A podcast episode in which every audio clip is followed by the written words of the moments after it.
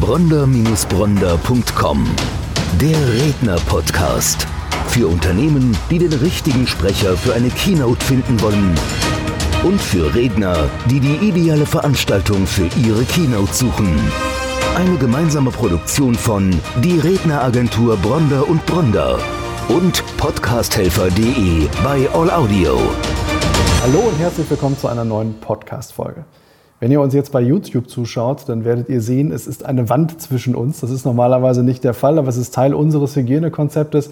Natürlich haben uns auch, auch wir diesen aktuellen Gegebenheiten entsprechend anzupassen und insofern ist es eine transparente Wand. Wir können uns sehen und umso schöner, deswegen sage ich gleich herzlich willkommen Ottmar Wander. Dankeschön. Ottmar Wander ist heute bei uns im Studio. Du stehst für das Thema starke Führung braucht Beziehung. Das heißt, mitarbeiterorientiertes Führen ist dein Thema. Du bist zum einen als Keynote-Speaker tätig, aber du bist eben auch im Coaching unterwegs und du hast es vorhin im Vorgespräch so schön auf den Punkt gebracht, als Inspirator auf der Bühne und als Transformator in der persönlichen Zusammenarbeit. Besser hätte ich es nicht sagen können. Hallo Ottmar, herzlich willkommen bei uns im Studio. Ja, vielen herzlichen Dank. Sehr Freue mich gerne. hier zu sein, Stefan. Sehr gerne.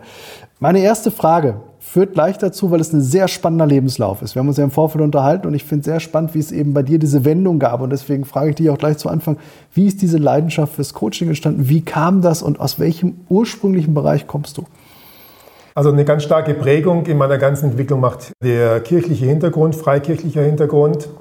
Ich bin relativ früh in der christlichen Pfadfinderarbeit in Leitungsaufgaben gekommen, später Jugendleiter gewesen und habe gemerkt, Umgang mit Menschen, auch Führungsaufgaben für Menschen zu übernehmen, macht mir Spaß, macht Laune, setzt Leidenschaft bei mir frei. Dann habe ich aber auch entdeckt, es gibt eine Leidenschaft für Technik bei mir. Ich habe schon als junge Elektronikbausätze gebastelt, die dann irgendwie nicht so funktioniert haben. Und ich wollte wissen, warum hat das nicht funktioniert? Und habe dann eine Ausbildung als Informationselektroniker gemacht und habe dann gewusst, dass ich meine ersten Bausätze einfach schlicht und ergreifend überhitzt und verlötet habe. Schön. Ja. Gut, aber nach dieser Ausbildung, und ich habe das sehr genossen, ich hatte einen Top-Ausbildungsplatz, das war also so ziemlich das Beste, was mir passieren konnte, kam dann aber erstmal Zivildienstzeit und in dieser Zeit des Zivildienstes war dann die Entdeckung, wiederum Arbeit mit Menschen ist etwas sehr Erfüllendes. Und durch meinen kirchlichen Hintergrund kamen noch ein paar persönliche Erlebnisse, die dann dazu geführt haben, dass ich aus dem Zivildienst heraus direkt in das Theologiestudium gegangen bin, Theologie studiert habe, Pastor geworden bin. Und ich sage immer für mich so ein bisschen scherzhaft, ich habe Hobby und Beruf getauscht. Was ich früher ehrenamtlich gemacht habe, kirchliche Arbeit, wurde dann Beruf und mein technisches Hobby wurde, oder meine technische Ausbildung wurde Hobby was sich mitunter dahin auswirkte, dass ich in etlichen Kirchengemeinden dieses elektronische Equipment dann rund erneuert habe. Schön. Also technischer Hintergrund, kirchlicher Hintergrund, auch die Dinge schon miteinander verknüpft. Ja. Und dann kam es irgendwann ins Business Coaching. Wie ist das gekommen? Wie kommt man weg von der Kirche? Also die wenigsten gehen ja eigentlich diesen Weg und sagen, wenn sie mal auf der Kanzel gepredigt haben, jetzt gehe ich raus in ein völlig neues Umfeld. Das gibt es nicht so häufig. Naja, für mich war es im Grunde genommen gar nicht so ein völlig neues Umfeld. Von der Umgebung her ja. Was meine Tätigkeit und die Art, wie ich gearbeitet habe, sowohl als Pastor wie auch jetzt, angeht, da gibt es gar nicht so die gravierenden Unterschiede. Ich habe mich immer als Menschenförderer und als Organisationsentwickler verstanden. Und mit dieser Idee Organisationsentwicklung in der Kirche und Menschenförderer bin ich als Pastor tätig gewesen und habe dann doch immer wieder erlebt, dass ich auf für mich schwer erklärbare Widerstände, zumindest anfangs schwer erklärbare Widerstände gestoßen bin in den Kirchengemeinden. Ich hörte immer, wir wollen wachsen, wir wollen uns entwickeln. Und ich sage ja, Leute, dann lasst uns Zukunft gestalten.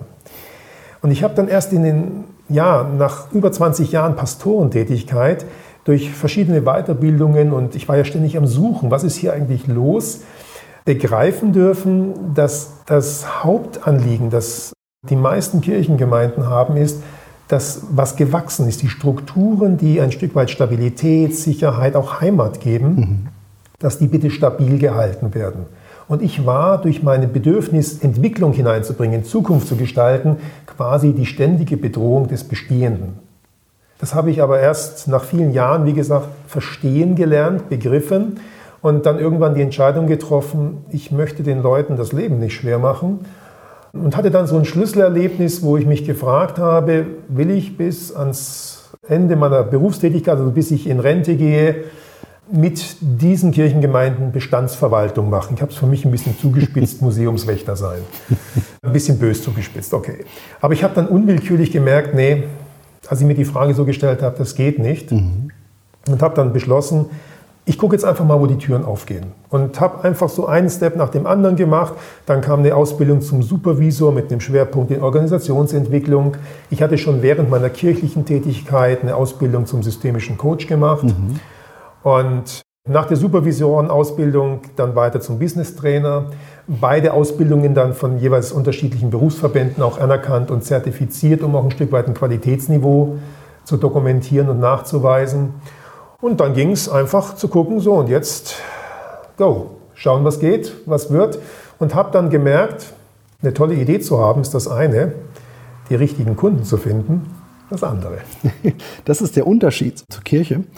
In der Wirtschaft sieht es natürlich so aus, dass man natürlich aktiv dann eben auf die Kunden zugeht. So durch die Kirche organisch gewachsen. Also das, was zum einen sicherlich vielleicht der Moment war, der dich zum Umdenken geprägt hat, ist natürlich auch sicherlich ein Vorteil. Jetzt bist du heute als Business Coach in Unternehmen tätig. Ja.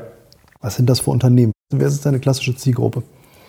Also die klassische Zielgruppe ist im Wesentlichen erstmal kleine und mittelständische Unternehmen mhm. und dort nochmal mit einer Schärfung auf unternehmergeführte und Familienunternehmen. Wie kam das mit den Familienunternehmen? Hat sich das so ergeben oder war dann irgendwann der Fokus konkret auf ein Familienunternehmen gelegt? Na, ich hatte das für mich erstmal noch nicht so klar im Fokus. Ich habe das erst so in jüngerer Vergangenheit beim Reflektieren und auch ich habe Coaches an meiner Seite. Ich behaupte immer, ein guter Coach kann nur ein guter Coach sein, wenn er gecoacht wird. Mhm. Also habe ich Coaches an meiner Seite, die mir geholfen haben, wieder zu reflektieren. Und dann fiel mir auf, beim Blick auf meine bestehenden Kunden, dass das eigentlich fast ausschließlich Familienunternehmen sind. Das hat sich so ergeben, aber ich habe eben auch gemerkt, das ist durchaus ein Kontext, in dem ich gerne arbeite, nicht zuletzt deswegen, weil bei dieser Größe der Unternehmen es kurze Entscheidungswege gibt. Und wenn der Inhaber, der Unternehmer sagt, das, was du machst, gefällt mir, mit dir möchte ich zusammenarbeiten und mit Ihnen, je nachdem, ob man per Sie oder per Du ist, dann kann der entscheiden und sagen, gebongt, wir arbeiten zusammen. Das geht nicht erst über 25 Instanzen oder sowas. Ne? Hm, das können wir als Agentur bestätigen. Ja, also auch die Situation haben wir immer wieder erlebt. Was sind die konkreten Herausforderungen und Bedürfnisse in Familienunternehmen, in inhabergeführten Unternehmen und eben auch ja, in, in familiären Strukturen? Bei manchen ist es so, dass sie irgendwann mal als Unternehmer mit als Alleinunternehmer, als Einzelunternehmer, vielleicht mit einem kleinen Team angefangen haben, mit irgendeinem Thema, einer Dienstleistung, irgendeinem Produkt, für das sie Leidenschaft hatten, was sie den Menschen zur, um Hilfe zu bieten, äh, ins, in, das Volk bringen wollten. Und dann ist das Unternehmen gewachsen es kamen Mitarbeiter dazu, es kamen Führungsaufgaben, es gab mehr Vertriebsaufgaben, es gab das betriebsinterne mhm. Management. Und auf einmal findet sich so ein Unternehmer, der mit Leidenschaft für sein Produkt, für seine Dienstleistung angefangen hat, in einer Vielzahl von Rollen wieder und merkt, es wird zu viel. Was mache ich denn jetzt? Und er verliert sich dann, er verzettelt sich mitunter auch in den Rollen. Und gerade bei Familienunternehmen, wenn dann vielleicht noch der Ehepartner oder Kinder oder Onkel, Tante, wer auch immer mitarbeitet, dann passiert das schnell, dass dann ein, ein überfordert fühlen oder ein verzettelt sein im Unternehmen sich direkt auf die familiäre Situation überträgt und sich dort auch, wenn man es nicht klärt, eher negativ und belastend auswirkt.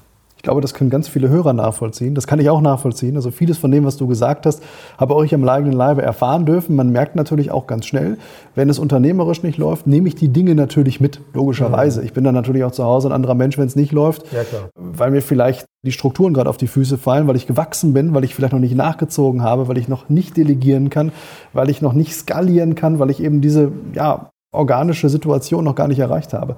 Das heißt, es ist ein ganzheitlicher Ansatz. Also es ist sowohl familiär, privat, als auch eben ja, die Businessseite.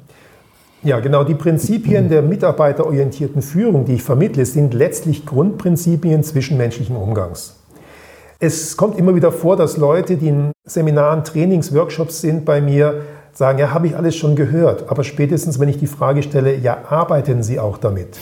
Dann wird es meistens relativ ruhig, weil mhm. die Anwendung von Wissen macht erst den Unterschied. Dass jemand weiß, habe ich alles schon mal gehört, das ändert noch nichts. Und Absolut.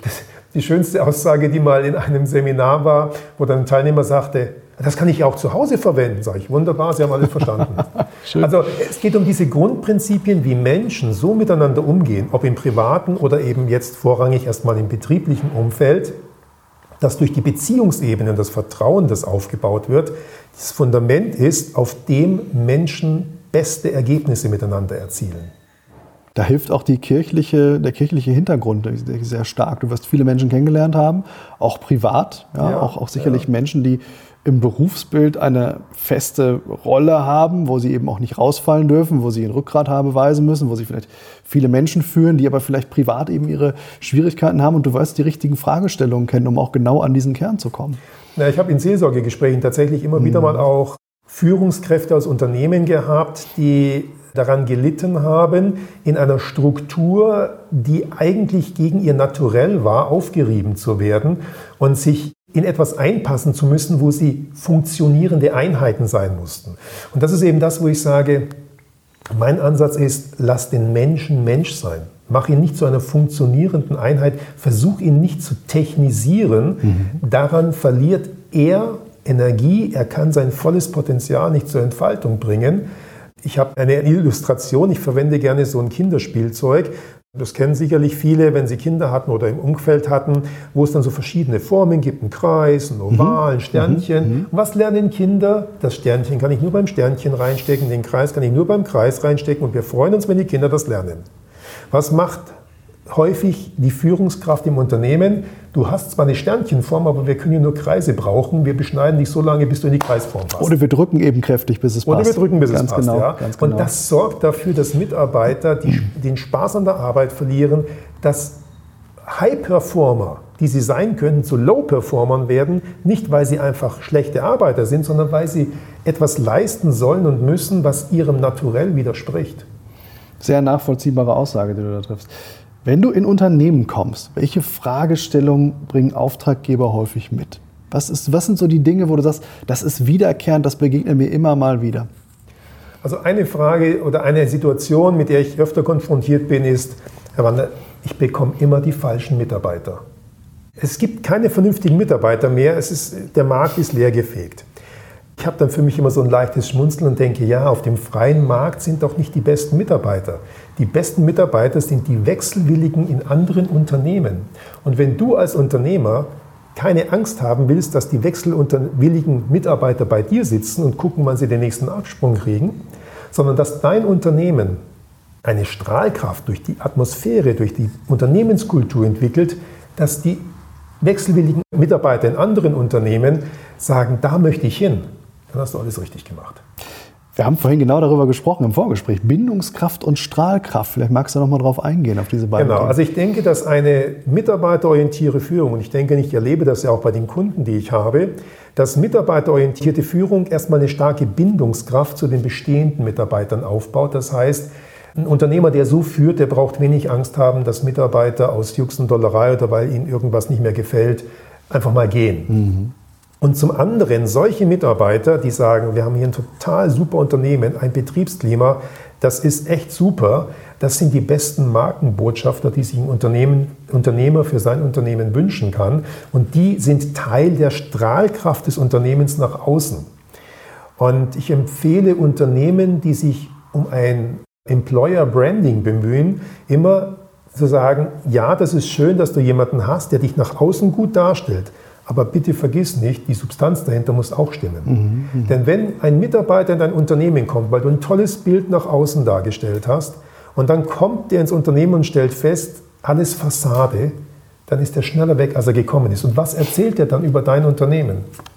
Und von daher achte drauf. Äh, äh Employer Branding ist eine tolle Sache, ist überhaupt nicht mein Thema, kenne ich mich nicht mit aus, ist nicht meine Baustelle, aber ich kann dir helfen, die Substanz dahinter zu entwickeln dass das Erscheinungsbild nach außen mit dem, was der Mitarbeiter trifft, wenn er in dein Unternehmen kommt, damit das übereinstimmt. Jetzt haben wir schon darüber gesprochen, wir strahlen ja häufig Dinge aus und ziehen auch Dinge rum, wiederum an. Also ja. im schlechtesten Fall ziehen wir die falschen Mitarbeiter an, im besten Fall ziehen wir die besten Mitarbeiter, die besten Kunden an, die, die optimal für uns passen. Wir haben vorhin im Vorgespräch über das Thema Resonanz gesprochen. Mhm. Hast du dich sehr intensiv mit beschäftigt? Wir tun ja. das auch. Ja. Und da war meine Frage, die mir so auf der, auf der Zunge lag direkt, das Christentum und der Glaube. Mhm. Ist das konträr zu diesen Themen Resonanz und Universum oder siehst du Möglichkeiten, das eine mit dem anderen zu verbinden? Also ich glaube, dass dieses Gesetz der Resonanz ein universelles Grundprinzip ist, das sich an vielen Stellen auch im Kontext der Bibel abbildet. Ich halte jetzt keine Bibelstunde, um das auszuführen, aber ich sehe da durchaus ganz starke Parallelen und glaube, das ist auch etwas, um nur ein Beispiel zu nennen. Von Jesus heißt es, dass ihm seine Zuhörer an den Lippen hingen, so sage ich es mal mit meinen Worten, sehr zum Missfallen der damaligen religiösen Führungsschicht. Und ich glaube, dass Jesus genau das ausgestrahlt hat, was wir heute das Gesetz der Resonanz nennen. Er stieß auf Resonanz bei den Menschen. Sie merkten, der versteht mich. Spannend. Spannende Interpretation. Ottmar, ganz konkret, was hat der Kunde davon, wenn er mit dir zusammenarbeitet? Kommen wir wieder auf diese reine Business-Geschichte. Also, genau. was wäre dein Elevator-Pitch? Wer bist du und was hat man davon, wenn man den Weg mit dir geht? Der Kunde, der zu mir kommt, der erlebt, dass brisantes Mitarbeiterverhalten, das, was ihm im Unternehmensablauf als störend auffällt, dass er relativ schnell erkennt, wo der Hintergrund dafür ist, dass er befähigt wird, es zeitnah abzustellen um damit viel mehr Energie der Wertschöpfung des Unternehmens zufließen zu lassen, als es in Konflikten oder in Mitarbeiterfluktuationen zu verbrennen. Mhm. Konflikte. Siehst du Potenzial von, naja, sagen wir mal, möglichen Einsparungen? Oder im besten Fall kann ich Verluste vermeiden, indem ich Konflikte vermeide? Wie enorm, siehst du das? Enorm. Selbst kleine Konflikte, die KPMG als Wirtschaftsprüfungsgesellschaft hat vor vielen Jahren, vor wenigen Jahren, nicht vielen, mal eine Studie angefertigt und hat dabei herausgefunden, dass selbst kleine Konflikte in einem Unternehmen im Schnitt bis zu 8000 Euro Wertschöpfungsverlust, also entgangener Gewinn verursachen. 8000 bei 8 kleinen Konflikten? Bei kleinen Konflikten. Okay. Bis zu drei Beteiligte. Bis zu drei Beteiligten zeigt natürlich, das ist ja. im kleinen Raum, das ist eine Abteilungsebene. Ja, aber ja. wenn man dann eben überlegt, wenn da einer irgendwo querschießt, wenn es mhm. zwischen zwei mhm. Mitarbeitern nicht funktioniert, was da an Reibungsverlusten entsteht, wie viel Zeit verloren geht, wie viel interne Absprachen nicht funktionieren, wie viel Qualitätsverlust damit möglicherweise verbunden ist. Wenn irgendein Kunde anruft und was von dem Knatsch im Unternehmen mitbekommt und dann möglicherweise abspringt oder schlecht über das Unternehmen redet und sagt, mit denen würde ich nicht zusammenarbeiten, was ich da gehört habe, das wird in keiner Bilanz verbucht, was da verloren geht. Aber Unternehmen könnten viel höhere Gewinne haben und von daher viel mehr erreichen und vielleicht sich auch weiterentwickeln und ihren Ruf vor allen Dingen am Markt verbessern, wenn man solche Dinge zeitnah erledigt. Ich hörte mal vor einiger Zeit den sehr zutreffenden Satz, die Qualität eines Unternehmens kann man unter anderem daran erkennen, wie wenig Zeit zwischen dem Erkennen und dem Beseitigen eines Konfliktes vergeht spannender Ansatz und ich pflichte dir auch absolut bei. Du hast vorhin auch das Thema Mitarbeiterfluktuation genannt. Wenn ich Mitarbeiterfluktuation sehe, das geht in einen ähnlichen Bereich. Ne? Ähnliches ne? Thema. Ist, auch da gibt ja. es Untersuchungen von verschiedenen Einrichtungen, auch von Universitäten, dass Mitarbeiterfluktuation entgangene Gewinne in Höhe von schnell höheren oder mittleren zweistelligen Tausendersummen verursacht.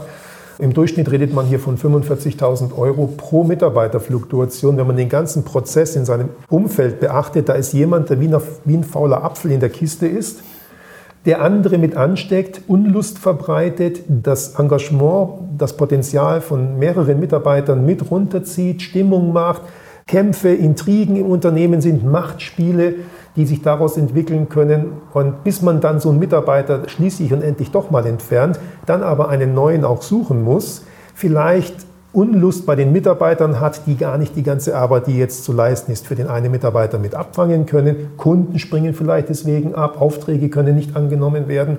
Dann muss man den neuen suchen, der muss eingearbeitet werden. Und all diese Kosten, wenn man das alles mal zusammenzählt, das ist in einigen Studien schön aufgeschlüsselt, ist enorm, was da an Wertschöpfungsverlust und damit letztlich entgangener Gewinn für ein Unternehmen entsteht. Mhm. Daran anknüpfen, wenn du in ein Unternehmen kommst, inwieweit ist der Status quo wichtig? Wir haben im Eingang des Gesprächs darüber gesprochen, über eine gründliche Diagnose. Mhm. Wie siehst du das? Also wie, wie, wie läuft das überhaupt ab? Du kommst ins Unternehmen, wie kriegst du diese Grunddiagnose erst einmal hin? Also für diese Grunddiagnose habe ich ein Modell, habe ich auch übernommen von jemand anderem, von der Grundidee her, auf dem aufsetzend ich ein Diagnoseinstrument entwickelt habe, wo ich durch quasi sämtliche Bereiche des Unternehmens einmal durchleuchtend durchgehe. Das ist möglich als Mitarbeitergespräch oder auch als Online-Tool. Als Einstieg reicht es vielleicht erstmal, ich nenne das so eine Art Segmentanalyse, also erst nur die wichtigsten Bereiche zu durchleuchten, um mal eine Idee zu bekommen, was da eigentlich für Wertschöpfungspotenziale brach liegen, wenn man an einigen Stellschrauben drehen würde. Wenn dann der potenzielle Kunde sagt, ich möchte gerne die Tiefenanalyse, also wirklich die Totalanalyse, dann kommen häufig noch mal ein paar andere wichtige Stellschrauben raus, wo man sagt, die sieht man eben nicht auf den ersten Blick. Und mancher Unternehmer, der durchaus bereit ist, in sein Unternehmen und auch die Mitarbeiter zu investieren, merkt dann erst, dass die von ihm gut gedachten Maßnahmen, ehrlich gemeint, völlig an der eigentlichen Problematik vorbeigehen. Deswegen genau hinschauen. Ich behaupte, eine gründliche Diagnose ist 95 Prozent des Erfolges. Starke These, ja. Sehr spannender Lebenslauf, insbesondere weil du natürlich verschiedene Felder dadurch kombinieren kannst. Der private Ansatz haben wir vorhin drüber gesprochen, mhm. gerade in inhabergeführten Unternehmen ganz wichtig. Dann daraus resultierend natürlich auch der berufliche Erfolg. Sicherlich mündet das auch alles, wie eben auch deine, deine Tätigkeit auf der Bühne, aus deiner vorherigen Tätigkeit. Man merkt dir stark an, wenn du auf der Bühne bist, du hast viele, viele Jahre im Vorfeld, wenn auch in einem anderen Kontext zu Menschen gesprochen, du weißt Menschen zu inspirieren, sie auch nachdenklich mal vielleicht mit sich selbst allein zu lassen, aber vor allen Dingen bietest du im Nachgang auch die Lösungen auf und begleitest mhm. Unternehmen und Menschen, um das umsetzen zu können. Es hat mich sehr gefreut, dass du heute bei uns warst. Ich bin fest davon überzeugt, dass gerade in der jetzigen Situation, wir, wir, sprechen immer noch durch diese Wand, ja, wir haben ja. immer diese, diese Krisensituation, dass sich das Thema Führung, Mitarbeiterfluktuation, Konflikte ganz enorm auswirken wird auf die zukünftige Situation, die Unternehmen als Herausforderung zu meistern haben. Und ich bin davon überzeugt, dass ja, dein Themengebiet sehr spannend werden wird für eine Vielzahl an Unternehmen, branchenübergreifend. Ottmar, vielen Ganz Dank, sicher. dass du heute Dankeschön, bei uns Stefan, warst. dass ich hier sein durfte. Sehr gerne bronder-bronder.com. Der Redner-Podcast. Für Unternehmen, die den richtigen Sprecher für eine Keynote finden wollen. Und für Redner, die die ideale Veranstaltung für ihre Keynote suchen. Eine gemeinsame Produktion von Die Redneragentur Bronder und Bronder und podcasthelfer.de bei All Audio.